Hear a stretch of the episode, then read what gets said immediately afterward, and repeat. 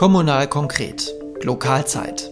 Nachrichten aus dem Rathaus und der Welt. Globale Themen, lokale Nachrichten und ihr Zusammenspiel. Die lokale Perspektive von Stefan Lüttgemeier und Jonas Leineweber. Herzlich willkommen zu einer neuen Folge Lokalzeit. Ähm, an meiner Seite wie immer Stefan Lüttgemeier und wir machen heute genau da weiter, wo wir letztes Mal aufgehört haben, nämlich beim Thema Feuerwehr, Gerätehäuser. Und äh, dazu blicken wir jetzt auf unsere erste Kategorie. Kommunal konkret. Nachrichten aus dem Rathaus und der Gemeinde. Ja, genau. Also ähm, vor wenigen Tagen hat ähm, die Ratssitzung äh, im April stattgefunden. Das war eine Sondersitzung zu einem ganz bestimmten Thema und ich glaube, viele unserer Hörerinnen und Hörer haben es auch aus den Zeitungen entnommen. Es war ja wirklich groß überschrieben jeweils und es gab mehrere Artikel dazu. Das ist das Thema Feuerwehrgerätehäuser und da gab es jetzt ähm, ja, neue Entwicklungen, kann man eigentlich nicht sagen, sondern eher eine Entwicklung, die das Geplante bestätigt haben, oder? Genau, wir hatten ja im äh, letzten Jahr nochmal äh, beauftragt, dass der Gutachter sich das im Prinzip anguckt, das Grundstück, was da ausgewählt wurde. Und das hatte er jetzt ähm, im März vorgestellt im Ausschuss und hat das nochmal genauer durchleuchtet. Hat da gleichzeitig auch diese Standortfrage von zwei oder drei Standorten äh, nochmal betrachtet. Und das war eigentlich, finde ich, eine sehr spannende Runde, weil man da sich auch nochmal absichern konnte, was jetzt so der beste Weg ist äh, für die Gemeinde und für die Anzahl Feuerwehrgerätehäuser und vor allen Dingen auch für das Grundstück, was die Gemeinde da in, in Buke zusammen mit der Feuerwehr aus äh, erkoren hat. Und da kann man eigentlich ganz gut zusammenfassen, dass das Grundstück sehr gut geeignet ist. Also es können im Prinzip äh, alle Stellen, die relevant sind, in kurzer Zeit erreicht werden. Man hat eine gewisse Größe, die man da haben kann, wo man dann auch genug Platz hat, um Feuerwehrgerichte auszubauen und endlich mal vernünftig Parkplätze für die Feuerwehrleute zu haben. Und äh, auch der Punkt, ähm, zwei oder drei äh, Feuerwehrgerätehäuser konnte der Gutachter darauf eingehen und der hat eigentlich gesagt, dass das keinen großen Einfluss darauf hat, ähm, was den Fuhrpark angeht. Also das heißt, wir würden jetzt hier keine zwei, drei Feuerwehrfahrzeuge einsparen. Und das ist eigentlich dann so ein Argument dafür, dass man auch durchaus drei Gerätehäuser bauen kann, weil der umbaute Raum, den man dann eigentlich da hat, der wird nicht wirklich eingespart. Und äh, das ist eine Frage, die sicherlich auch jetzt äh, nochmal betrachtet wurde und auch wichtig ist, dass sie betrachtet wurde weil es geht schließlich um einige Millionen Euro, die wir da dann in den nächsten Jahren in den drei Standorten investieren werden. Ja, genau. Also das war ja auch so der Anlass, dass man gesagt hat, okay, wir machen nochmal ein Gutachten. Ich glaube, da standen alle Fraktionen außer die SPD dahinter, genau. die gesagt haben, das ist Quatsch, wir verlieren eigentlich dadurch zwei, drei Monate. Aber letztendlich ähm, hat man jetzt das Gutachten und ähm, ist auf dem sicheren Weg eigentlich, dass man mit drei Standorten ähm, ja, gut aufgestellt ist, oder? Ja, also das ist so, klar, wir haben diese Zeit jetzt verloren, aber faktisch ist es auch so, dass man in dieser Gesamtbetrachtung der Feuerwehrgerätehäuser sowieso über einen relativ großen Zeitraum redet und wir da eine relativ hohe Millionensumme investieren und ich sag mal, da kann man sich durchaus diese zwei, drei Monate nochmal an Zeit nehmen, um genau zu überlegen, was man da tut. Also das haben wir zumindest als sehr wichtig empfunden. Mhm. Ich habe gesehen, ähm, dass die Feuerwehr aus Buke sogar äh, wirkmächtig mit ähm, ja, Uniform und äh, Fahrzeug auch angereist ist, an der Ratssitzung teilgenommen hat. Ähm, sind die denn einverstanden mit der Entwicklung oder wie, wie ist so die Sicht aus, aus, aus der Feuerwehr selbst? Genau, also mein Stand ist, äh, dass die damit, glaube ich, sehr zufrieden sind, weil das ja auch ihr Vorschlag im Prinzip ist. Also mhm. das ist ja äh, nicht so, dass die Gemeinde da von sich aus einfach irgendwas vorgeschlagen hat, sondern das ist in Kooperation mit der Feuerwehr zusammen dann immer äh, entschieden worden, welches Vorgehen man hat. Also das ist ja jetzt im Prinzip ja, der Vorschlag, den die Feuerwehr aus Buke dann auch explizit haben wollte. Mhm. Aber die Feuerwehr selbst ist ja auch gut vertreten eigentlich im Gemeinderat. Ne, Rainer Hartmann ist ja genau. als Wehrführer ähm, auch im Gemeinderat äh, für die CDU vertreten und ich denke, da konnte er auch im Vorfeld schon die Interessen eigentlich aus der Feuerwehr gut äh, repräsentiert zumindest, oder? Genau, also das hilft äh, um schon sehr deutlich dabei, einige Punkte zu verstehen und man hat natürlich dann auch die Möglichkeit, sehr detailliert mal nachzufragen, was denn wie gemeint ist und auch was den Brandschutzbedarfsplan angeht, hat man dann, äh, ich sag mal, haben wir da die Möglichkeit, ganz schnell einfach die Fragen zu klären, ohne jetzt da groß Zeit in Anspruch nehmen zu müssen. Äh, das ist schon so. Und ja, die Feuerwehr war bei allen Terminen wirklich mit dabei. Also jedes Mal, wenn äh, die Feuerwehrgerätehäuser in der öffentlichen Teil ein Thema waren, war auch die Feuerwehr vertreten. Ich glaube, das ist auch ein ganz gutes Zeichen, äh, dass man da sieht, dass da auch ein sehr hohes Interesse von der Feuerwehr da ist und dass das durchaus verfolgt wird. Also, ja, aber generell sollte es ja eigentlich viel mehr so sein, dass äh, Bürgerinnen und Bürger an den Ratssitzungen auch teilnehmen. Ähm, es ist ja, äh, ja eigentlich erschreckend zu sehen, wenn manchmal auch wichtige Themen verhandelt werden, dass da eigentlich 0,0 Resonanz äh, aus der Bevölkerung da ist. Ähm, ich will mich da selber gar nicht ausklammern. Ne? Ich bin jetzt ja auch kein Dauergast bei den Ratssitzungen oder so, aber eigentlich ist es ja wirklich so, ähm, ja, dass es da viel mehr Bürgerbeteiligung geben sollte oder müsste. Ne? Ja, also das ist, ist leider wirklich so, das ist sehr schade. Es sind, glaube ich, immer so die 20 Personen, die man irgendwie sieht bei manchen Themen, die dann da sind, oder wenn halt jemand persönlich betroffen ist. Aber mhm. ansonsten, also ich sag mal, ich glaube, äh, eine Haushaltsrede anhören tun sich die wenigsten. Ähm, das, ja. das ist leider Aber das, so. gleichzeitig würde dann so die Kontrolle und der Druck auf die ähm, Ratsherren und Frauen natürlich so ein bisschen auch steigen, ne? dass man so ein bisschen sieht, okay, da ist jetzt auch äh, ja.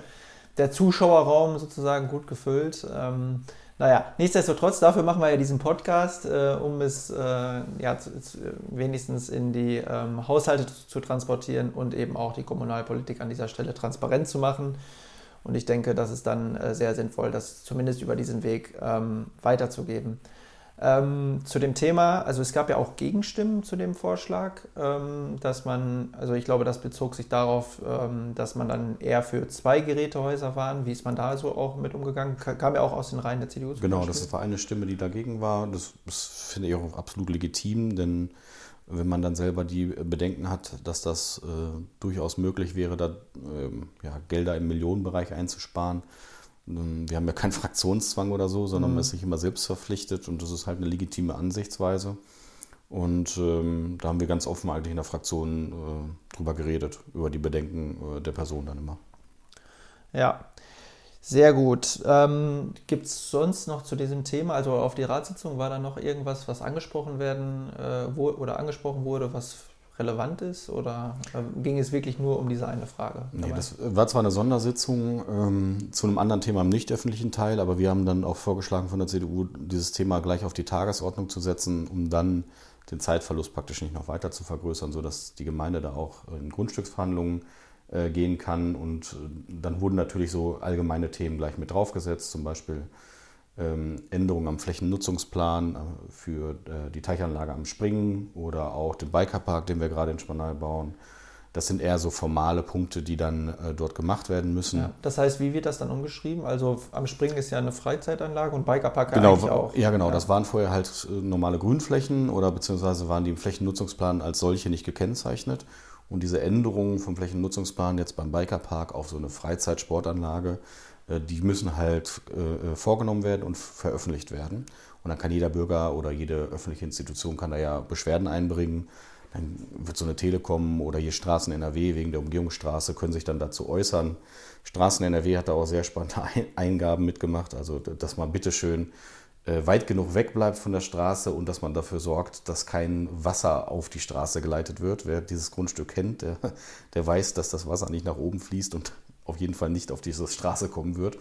Aber da werden halt die Träger öffentlicher Belange, so schimpft sich das, werden dann um Stellungnahmen gebeten. Aber das ist doch typischer Verwaltungs- und genau. Behördenkram, oder? Also so, wo man sich vielleicht in der Verwaltung auch mit rumschlagen muss. Ja, da kommt man halt nicht dran vorbei, das ist so. Aber ähm, eigentlich ja ein ganz ähm, guter Aufmacher, weil ich habe gesehen, äh, am äh, geplanten Grundstück für den Bikerpark äh, wühlen ja schon die Bagger, oder was heißt schon, ne? Das hat ja jetzt ein bisschen gedauert, aber jetzt geht es endlich los. Genau, das hat eine ganze Weile gedauert, das ist so. Ähm, wenn man jetzt da die Straße hochfährt, dann äh, türmt sich langsam der Lehmboden auf. Also Aber man denkt ja auch, was ist da? Was, also wenn man das jetzt nicht weiß, ne, äh, was ist da los? Das sieht ja nach einer ganz großen äh, Baustelle aus. Ja, die ist es ja auch im Prinzip. Wir sind jetzt, oder die Gemeinde ist da relativ günstig jetzt an den Lehmboden gekommen. Der wird jetzt äh, da praktisch schon mal ein bisschen drapiert, kann man sagen.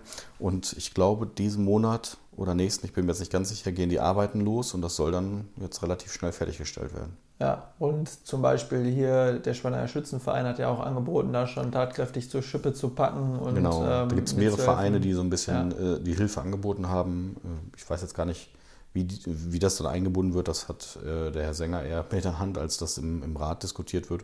Aber ich gehe da mal davon aus, dass das dann jetzt relativ schnell geht, weil es war in der letzten Sitzung auch die Frage, wann denn da die Bauarbeiten beginnen ich meine Mai oder Juni und dann sollte es auch relativ schnell dieser Bauabschnitt durch sein. Ja, also ähm, das äh, Spannende äh, dabei ist jetzt, wie sich das äh, weiterentwickelt, wie schnell das jetzt auch wirklich geht, aber eigentlich ist, dürfte das jetzt ja zügig vorangehen. Genau. Und ähm, was ich gesehen habe, zumindest der Instagram-Account, der steht schon.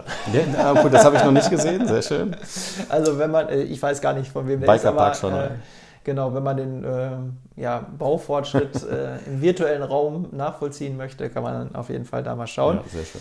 Und ähm, auf meinem Weg zur Arbeit, da fahre ich ja immer schön mit dem Rad äh, von Schwanein nach Paderborn und ähm, komme da am neuen Radweg vorbei. Und da wühlen die Bagger ja auch schon. Und das sieht auch schon eigentlich richtig gut aus. Also man kann sich das jetzt richtig gut vorstellen, wo der Radweg ja. äh, hinführen wird. Also wann, wann ist, ist es da Fertigstellung, weißt du das? Das weiß ich nicht, aber am äh, letzten Samstag jetzt äh, vom, vom BOT, der in Schwanei war, da war der Landrat noch selber da, Christoph Rüther, und hatte noch erzählt, dass das wohl sehr, sehr gut vorangeht. Also äh, da rechnet man auch damit, dass das relativ schnell fertiggestellt wird.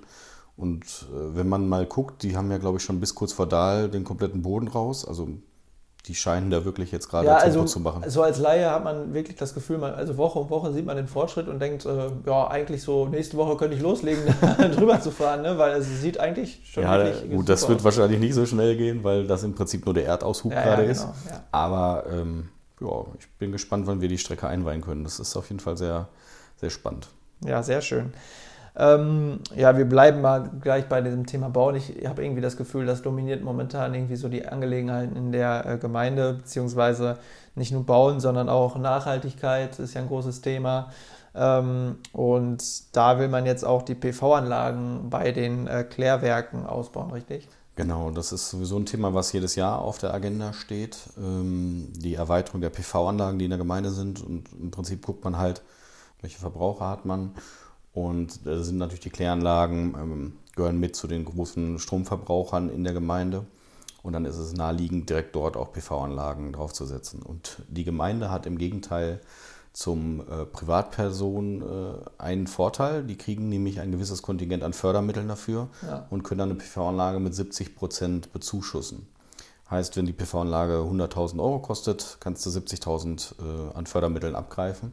Und dementsprechend ist die Gemeinde da auch gerade hinterher, diese Förderungen praktisch abzugreifen und auch die PV-Anlagen zu errichten, ähm, so gut es geht. Irgendwann ist natürlich das Personal auch begrenzt, aber das äh, treiben die ganz gut voran. Und da ist jetzt an der PV bzw. an der Kläranlage eine neue PV-Anlage angedacht, die ähm, da installiert werden soll. Mhm.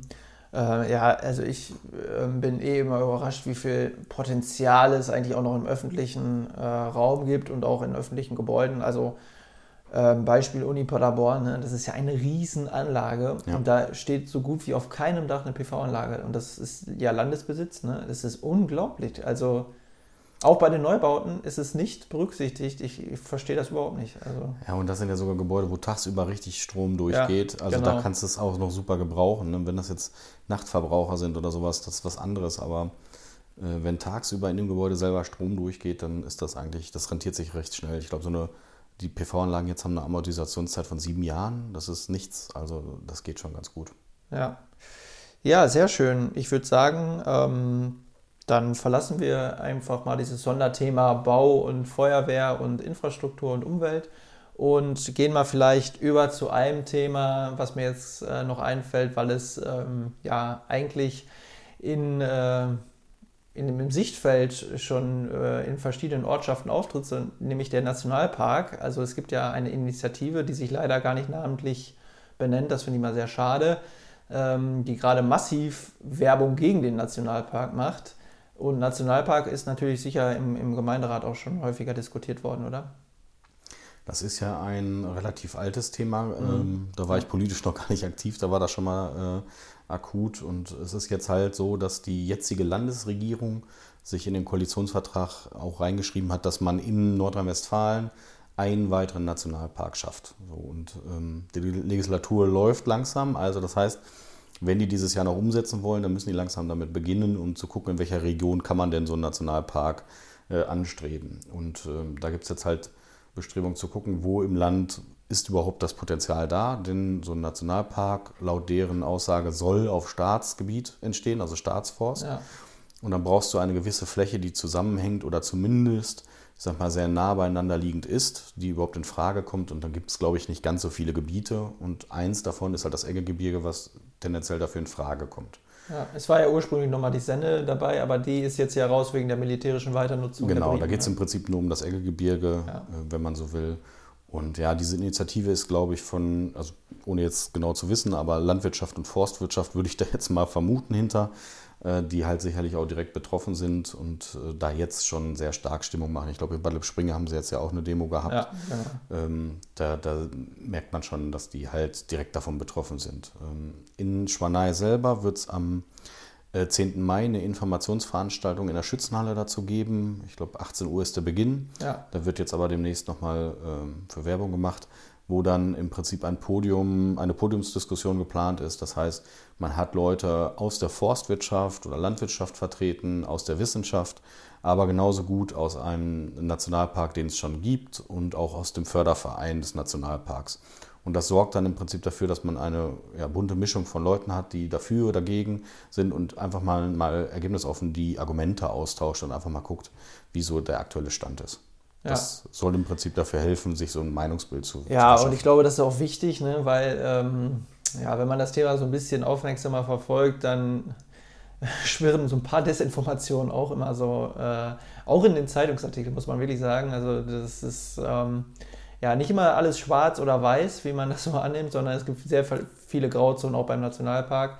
Und ich glaube, da ist so eine Informationsveranstaltung auch wirklich wichtig. Und ich glaube, es ist auch total angebracht, darüber zu streiten, über so, äh, so ein Thema, also Klar. politisch zu streiten und sich auch auszutauschen. Und ich glaube, das kann nur ein Aufruf sein, sich zu engagieren, äh, für welche Seite auch immer, aber zu sagen, okay, wir gehen mal in eine öffentliche politische Auseinandersetzungen wegen für und wider ab und dann ähm, ja, findet man äh, auf Mehrheitsbasis einfach den beste, die beste äh, Möglichkeit. Genau, aber ich sag mal, vielleicht was auch ein bisschen zum Entschärfen dabei tragen kann, ist äh, die Aussage, die von der Landesregierung getätigt wurde, dass das nicht gegen den Willen der Bevölkerung vor Ort passiert. Also es wird keine Situation geben, ist zumindest deren Aussage aktuell, dass ähm, irgendwie da ein Nationalpark äh, aufgestülpt wird, obwohl das die breite mhm. Masse der Bevölkerung nicht mitträgt. Ja, was ich momentan super schwierig finde, abzuschätzen, wie eigentlich so die Mehrheitsverhältnisse sind für oder wider. Ne? Also erfahrungsgemäß ist der Protest dagegen meistens lauter, ist ja auch äh, verständlich, aber ich könnte jetzt schwer abschätzen, wie viele für einen Nationalpark sind. Also ich habe zum Beispiel ähm, der ehemalige Bürgermeister äh, Wessels, der setzt sich ja sehr stark für den Nationalpark ein in der entsprechenden Initiative. Und ähm, von ihm habe ich da die Aussage ähm, gelesen, dass äh, eine oder ein sehr großer Teil der Bevölkerung dafür ist. Aber man weiß es irgendwie nicht. Ne? Also inwiefern äh, oder wie die Machtverhältnisse oder Mehrheitsverhältnisse da sind, das kann man echt schwer abschätzen, finde ich. Genau, also wir wollen uns halt, also die Veranstaltung ist, äh, die am 10. Mai in, in der Schützenhalle stattfindet, ist äh, von der CDU Lichtenau, vom Kreisverband Paderborn und von der CDU Altenbeken organisiert. Und das soll so ein bisschen äh, helfen, einmal Informationen zu vermitteln an die breite Bevölkerung, aber natürlich auch für die CDU selber so ein Stimmungsbild von den Leuten zu bekommen. Ähm, wir sind mal gespannt, wie viele da ähm, ja, vorbeischauen. Ich glaube, das werden einige sein, die da äh, sich informieren werden. Und ja, das ist natürlich dann nachher die Krux. Ne? Also die Frage ist, wie sieht dieser Beteiligungsprozess äh, tatsächlich aus? Das müssen wir uns mal anschauen. Da steht auch noch nicht fest vom, vom Land. Ich habe mal gehört, dass die Kreistage damit involviert werden, um überhaupt so einen Beteiligungsprozess äh, anzustoßen. Das heißt, dass die sich erstmal dafür aussprechen müssen. Ob das aber so ist, steht ja auch noch nicht fest. Es ist, von der Landesregierung wird das erstmal noch in den nächsten Monaten, glaube ich, transparent gemacht werden müssen. Mhm. Und dann sehen wir. Aber wenn man, ich sag mal, wenn man eine ehrliche Meinung haben möchte, dann müsste man eigentlich mal einen Bürgerentscheid oder sowas machen. Aber ob es das gibt, äh, weiß ich auch nicht. Ja, aber auf jeden Fall die Aufforderung, dahin zu gehen, auch wenn man jetzt vielleicht nicht direkt betroffen ist, genau. äh, sondern sich informieren, mal die Stimmung aufsaugen. Mit welchen Kommunen wird da welche Kommunen betrifft das alle? Also Lichtenau hast du gesagt, Bad Springe, äh, ähm, Altenbeken? Genau, das betrifft natürlich mehrere Kommunen, ja. im Prinzip ja alle, die an den Staatsforst angrenzen. Ich glaube, die Flächen des Nationalparks liegen fast alle auf den Flächen äh, der Gemeinde äh, Altenbeken, der Stadt Lichtenau und Bad Springe ist, glaube ich, auch betroffen Und ich glaube, in den, also in den Lippa-Raum geht es natürlich auch. Und ja. klar, ne, also der Höchsteraner, ja. wo die da angrenzen, also Bad Rieburg stark betroffen, äh, Neuenherse. Ähm, also das sind relativ viele, die da anliegend sind. Es ja. sind ja nicht nur die betroffen auf dem Grundstück, das, äh, oder wo das Grundstück liegt, sondern auch die der Anrainer sind, könnte man sagen. Ja. Ja, auf jeden Fall so oder so ein spannendes Thema, ja. ähm, was uns sicherlich auch hier im Podcast noch äh, über längere Zeit das ich äh, verfolgen wird ähm, wo wir bei Infoveranstaltungen sind. Ein Tag vorher, am 9. Mai, ist nämlich schon die, äh, oder ist äh, davor schon eine Infoveranstaltung zum äh, Kindergarten vom Deutschen Roten Kreuz. Was hat es damit auf sich? Genau, das ist keine Infoveranstaltung vom Deutschen Roten Kreuz, sondern eine Infoveranstaltung der Gemeinde Altenbeken zu dem neuen Kindergarten. Okay, also das ja. heißt, da werden die ersten Planungen vorgestellt. Ähm, ich weiß jetzt noch nicht genau, wie detailliert das wird, aber ich gehe mal davon aus, dass Grundriss und sowas gesehen, ja. gezeigt also werden. Also zu dem Kindergarten, der schon in, in Form von Containern jetzt gerade existiert genau. und dann an Triffweg neu entstehen soll. Genau, der da auf dem gepachteten Grundstück entstehen soll. Also das ist, sage ich mal, für alle interessant, die äh, kleine Kinder haben oder äh, kleine Kinder planen. das, das wird so sein.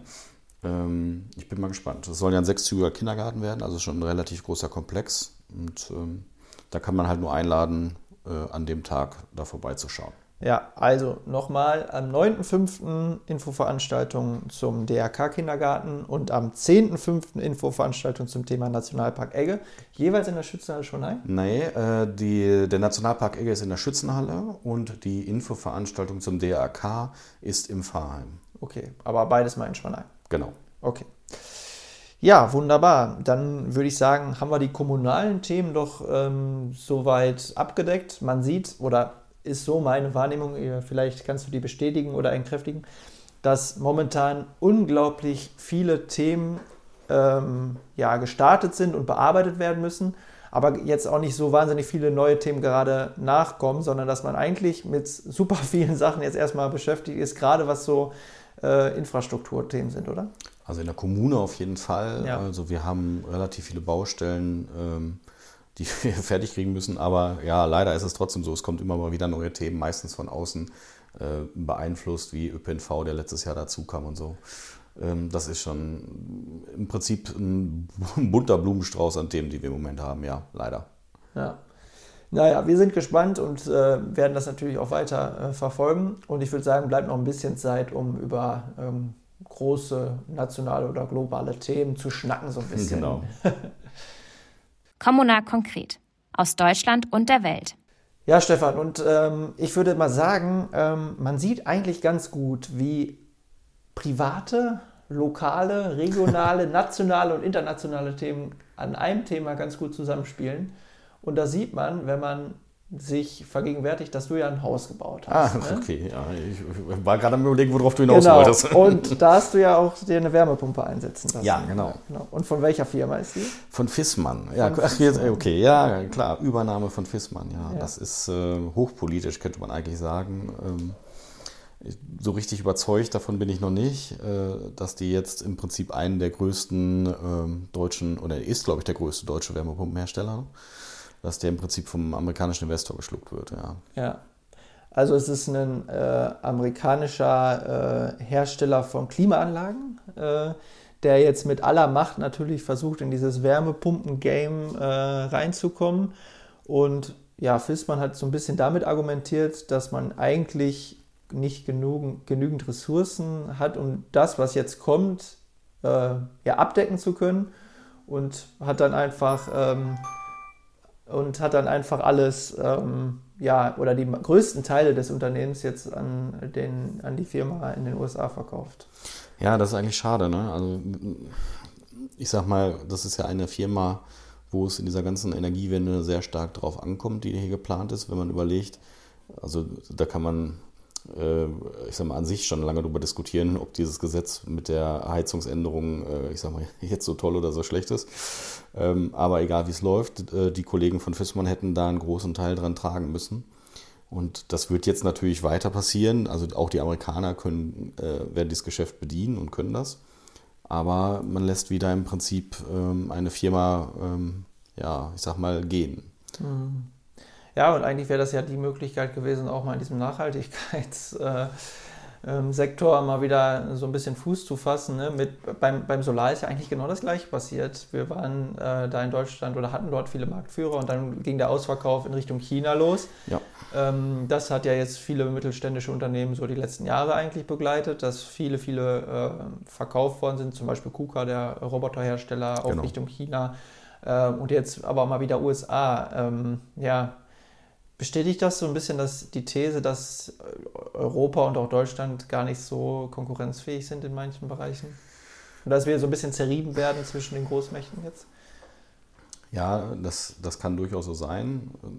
Es gibt ja sowieso den allgemeinen Trend, ich sag mal, dass äh, da Investoren vielleicht sich aus bestimmten Bereichen rausziehen. Und jetzt müsste man bei FISMAN direkt da drin stecken, um zu wissen, ob die jetzt wirklich nur äh, Kapitalnöte hätten, um äh, das Ganze zu schaffen, oder ob sich da vielleicht auch ein paar Investoren einfach verabschieden wollen aus diesem Gesamtgeschäft, was etwas unruhiger wird und was in der Zukunft natürlich auch hochpolitisch brisant wird, weil die natürlich liefern müssen, was die Politik jetzt vorgegeben hat, wo eigentlich schon feststeht, dass die äh, ganzen Wärmepumpenhersteller das sowieso nicht schaffen werden, das Volumen.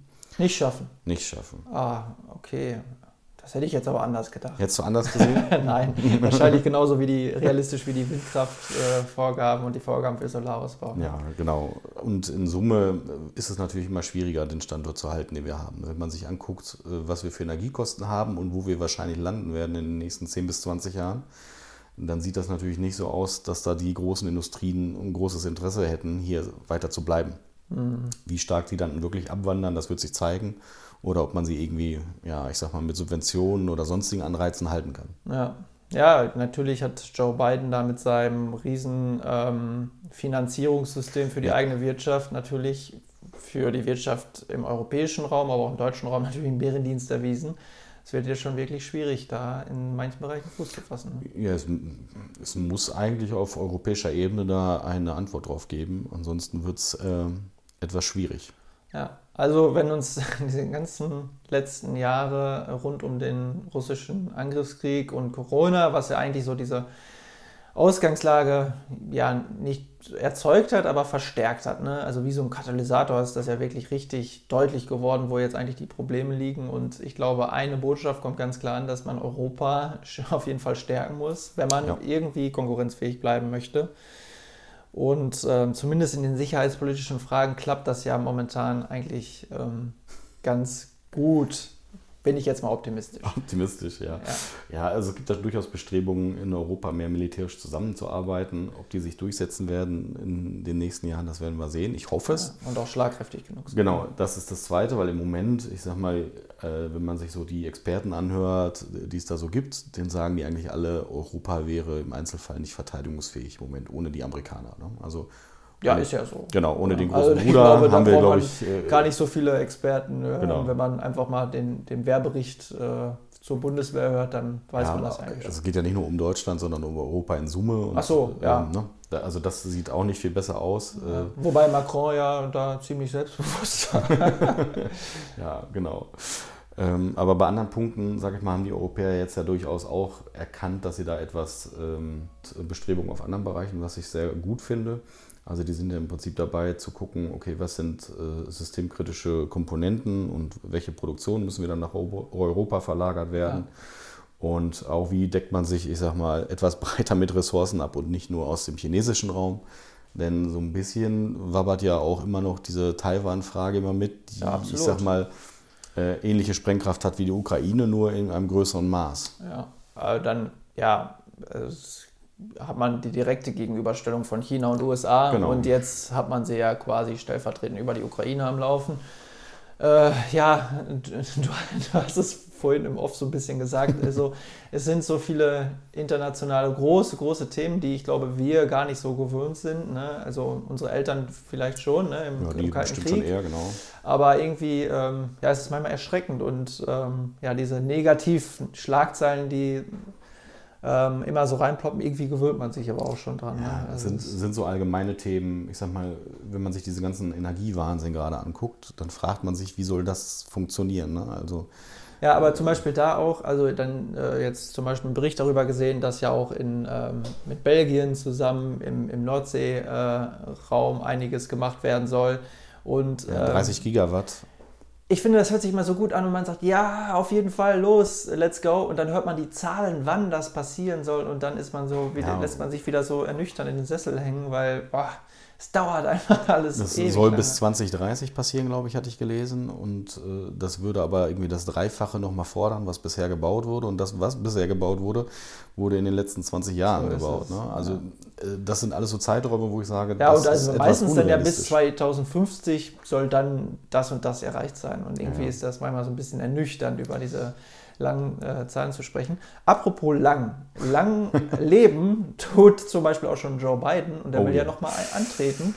Ähm, also nochmal für die USA äh, als Präsident kandidieren und zum Beispiel ähm, ein älterer äh, Herr ist auch Erdogan schon, der will, also tritt jetzt ja auch nochmal an. Ja. Über den Gesundheitszustand wird ja gerade spekuliert. Genau, Aber ähm, lass uns vielleicht erstmal bei Joe Biden bleiben. Ähm, weil, weil bei ihm alterstechnisch kritischer ist. Zumindest ist er schon älter.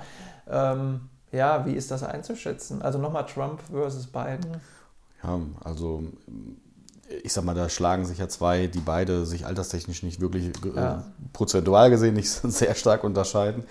Ähm, sowas kann sicherlich funktionieren. Ich sag mal, Adenauer, wie alt war er? Das ist ja auch nicht viel besser gewesen. Ähm, ja, der war jetzt, glaube ich, so alt wie äh, Biden jetzt. Ne? Ja, so. Ja. und äh, hat ja auch geklappt, aber. Äh, Waren aber auch nochmal ein bisschen andere Zeiten. Irgendwo, andere ne? Zeiten, im Moment viel schnelllebiger und es ist natürlich auch so, das ist, äh, im Moment ist das, das ist eigentlich die mächtigste Person der Welt und wenn da dann ein schwieriger Gesundheitszustand oder so ausbricht mit den aktuellen Krisen wie mhm. Taiwan und mit Russland, ja, schwierig. Ne? Ja, ich habe immer nur so ein bisschen Angst, weil ähm, angeschlagene Gesundheit im Wahlkampf ja immer sofort vom Gegner genutzt wird, um Klar. da massiv, also gerade in den USA, ich erinnere mich da auch an ähm, Clinton, die äh, ja auch in genau. einem Video mal so ein bisschen weggesackt war, weil ne, sie irgendwie von den Anstrengungen vom Wahlkampf ja. ähm, und da wurde ja richtig aufgefahren äh, dagegen und letztendlich hat sie, ob es jetzt nur daran liegt, wahrscheinlich nicht, aber äh, ist es so ein Faktor und ähm, bei Trump spielte das ja auch eine Rolle, als er dann selbst äh, Corona hatte und ja. Äh, das ja dann doch stärker war als so angenommen. Und äh, ja, letztendlich wird das auch so ein Wahlkampf äh, um den Gesundheitszustand. Das, was wir jetzt eigentlich bei Erdogan gerade erleben, das ist natürlich auch hochspannend, was in der Türkei äh, gerade so vor sich geht. Ja, das ist äh, ja wirklich mal eine knappe Wahl, so ja. wie es im Moment in den Prognosen aussieht. Die unterscheiden sich ja auch relativ stark. Und da könnte das jetzt natürlich schon einen erheblichen Einfluss darauf haben. Ne? Also man hat nur spekuliert, dass er irgendwie ins Krankenhaus gekommen ist. Und wie es ihm geht, weiß man nicht so richtig. Aber was Fakt ist, ist, dass relativ viele Termine abgesagt wurden. Ne? Ja. Muss man mal schauen, was da jetzt genau ist. Und ähm, es war ja vorher schon auch knapp. Ne? Ja. Also äh, da bin ich wirklich gespannt. Bleiben wir auch dabei. Ähm, abschließend vielleicht nochmal ein Blick in die CDU. Mhm. Ähm, auch alterstechnisch? ja, ist, da gibt es auch einen äh, weißen alten Mann an der Spitze, genau. Nein, ähm, äh, aber vielleicht im Prozess. Also im Moment äh, ist die äh, CDU ja mit ihrem Grundsatzprogramm weiterhin beschäftigt. Ähm, unser Bundestagsabgeordneter Carsten Linnemann äh, ist da ja der erste Mann, der das gerade bearbeitet. Ich glaube, heute war wieder ein großes Interview äh, von ihm, auch in der Zeitung, wo er dazu Stellung genommen hat, auch in Abgrenzung zu anderen Parteien. Ne? Also ähm, ja, das, was immer so der Vorwurf war, was unter Merkel die, ähm, die Verrück starke Verrückung nach links sozusagen, dass man die jetzt versucht, ähm, strategisch wieder so ein bisschen auszugleichen und eigentlich seine eigene Position zu finden, weil man muss ja auch sagen, die Volksparteien, wenn man sie überhaupt noch so nennen darf, sind schon sehr nah äh, zusammengerückt die letzten Jahre, was äh, ja aber auch eigentlich ähm, ja, aus meiner Sicht gar nicht so negativ gesehen werden muss. Genau, und ich glaube, im Herbst soll das Programm geschrieben werden und dann Anfang nächsten Jahres soll es dann auch irgendwann verabschiedet werden. Wie verfolgst du den Prozess? Genau, also man wird in der CDU ganz gut abgeholt dazu, finde ich. Äh, es gibt auch dann jetzt bei der letzten äh, Umfrage konnte man sich ja auch zu vielen Bereichen äußern, da haben wir auch relativ viele mitgemacht. Ja, also ich, ähm, da muss man wirklich sagen, äh, also mhm. Selbstbeteiligungs- oder der Beteiligungsprozess ist wirklich gut. Ja. Manchmal wird man schon erschlagen von den ganzen Mails. Genau, und man kann auch bei sehr vielen ähm, Online-Terminen teilnehmen oder ja. jetzt gibt es ja auch die Reihe mit den Vor-Ort-Terminen, wo man ja. hinfahren kann. Ähm, das ist, also das ist schon gut. Da kann man sich auch stark einbringen, glaube ich, wenn man möchte. Ähm, das lässt mein Terminkalender leider nur bedingt zu. Ja, ja ist ähm, meistens auch so spät nachmittags oder so. Ja, und vor allem, wenn dann sowieso Ratssitzung oder sowas ist, äh, dann, dann wird es halt schwierig. Aber äh, Online-Termine nehme ich immer ganz gerne mit, weil das kann man auch durchaus mal irgendwo nebenbei äh, dann nochmal mich, äh, entweder mitschneiden und sich angucken. Oder allgemein äh, zu Hause ist es dann doch manchmal leichter, als wenn man erst noch nach Münster oder so fahren muss. Ja. Ähm, ich finde es hochspannend. Bin auch gespannt, äh, äh, was das Ergebnis jetzt in Summe sein wird. Bei den Umfragen kamen ja schon sehr spannende Ergebnisse raus, finde ich. Und, ähm, ja, wobei, also da muss ich auch mal einmal äh, Ja. sagen, bei der Umfrage, ich fand die auch gut, nur man muss ja immer sehen, was, was für einen selbst ein wichtiges Thema ist. Und ich war da fast immer so, sehr wichtig, sehr wichtig, sehr wichtig. Also es gab irgendwie gefühlt, weil ja momentan so unendlich viel passiert, nur wichtige Themen. Also Ja, es war, also ist so. ich weiß nicht, wie ging es dir? Also konntest du da gut Prioritäten setzen oder? Ja, gut, das ist äh, das Problem, das Problem der aktuellen Zeit, weil halt eine Krise die nächste gerade einholt.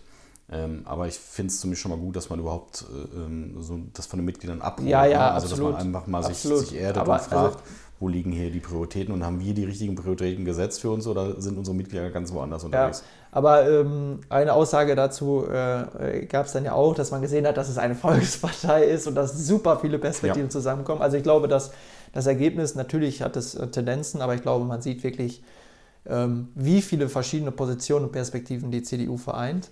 Ähm, bezogen auf den äh, Zeitungsartikel mit Carsten, also ähm, wir nehmen heute am Donnerstag auf, falls man den Artikel nochmal nachlesen will, das war im Westfälischen Volksblatt. Und äh, da wurde auch gefragt, was so, drei Sachen sind, also wo die CDU sich eigentlich jetzt äh, oder wofür die CDU steht und was sie wieder stärker machen möchte. Und das war erstens, ähm, wir gehen von Individuum und nicht äh, vom Kollektiv aus.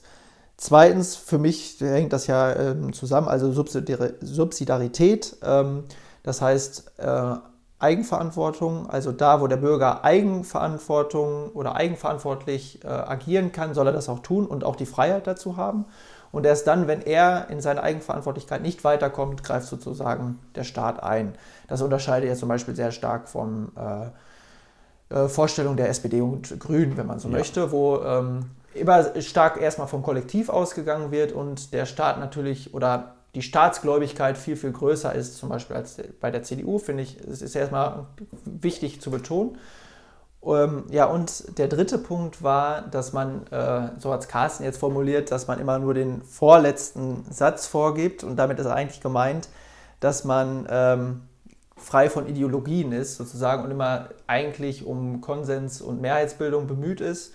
Oder anders formuliert, so würde ich es jetzt mal übersetzen, dass man die ähm, oder Mehrheitsbeschlüsse äh, immer versucht, auf gesellschaftlichen Realitäten auch äh, ja, umzusetzen und zu konzipieren, fernab von ideologischen Standpunkten. Und ich finde, äh, ja, wie sehr Ideologien auch blockieren können, hat man jetzt in der Frage auch ähm, ähm, gesehen um AKW, ja, nein. Ne? Also es geht zum Beispiel, finde ich, gar nicht um, so sehr um das Thema, ob man jetzt dafür oder dagegen ist. Nur ich war überrascht, dass man in so einer Krise, auch in einer Energiekrise, auch gerade noch im Herbst, wo es noch viel brenzlicher war, so, ideologi so ideologisch argumentiert, sei es auf Seiten der FDP oder der Grünen, und dass man da wirklich so ja, die gesellschaftlichen Realitäten gar nicht so im Auge hatte, sondern auf, auf seiner Seite mehr so. Es ist immer schwierig, wenn man sich, ähm, ich sag mal, von den konstruktiven und objektiven äh, Fakten oder beziehungsweise Argumenten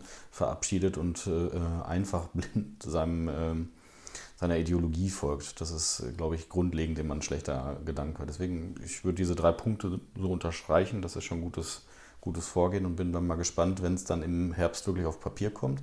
Wir haben ja sogar den Vorteil, dass jetzt mit Carsten wir nicht nur den haben, der es gerade diesen Definitionsprozess begleitet, sondern äh, einer aus der Gemeinde kommt auch noch derjenige, der es aufs Papier bringt. Ne? Ja, genau, das ist äh, der Hubertus Struck, ne? Ja. Und äh, der ist ja Mitarbeiter der ersten Stunde, glaube ich, bei Carsten sogar. Und äh, super spannend, was der im Hintergrund so macht. Vielleicht laden wir den auch mal äh, Das zu einem bestimmt auch ein Gespräch ein. Termin, ja. Fällt mir gerade mal so ein. so, Stefan, ich muss dich jetzt entlassen. Du gehst jetzt. Ähm, Zum Haupt- und Finanzausschuss. und was ist da Thema? Das berichten wir dann Mal. okay, dann viel Spaß dabei und ähm, ja, wir hören uns äh, dann zur nächsten Folge, zur nächsten Ratssitzung wieder. Bis dahin. Ciao. Bis dann.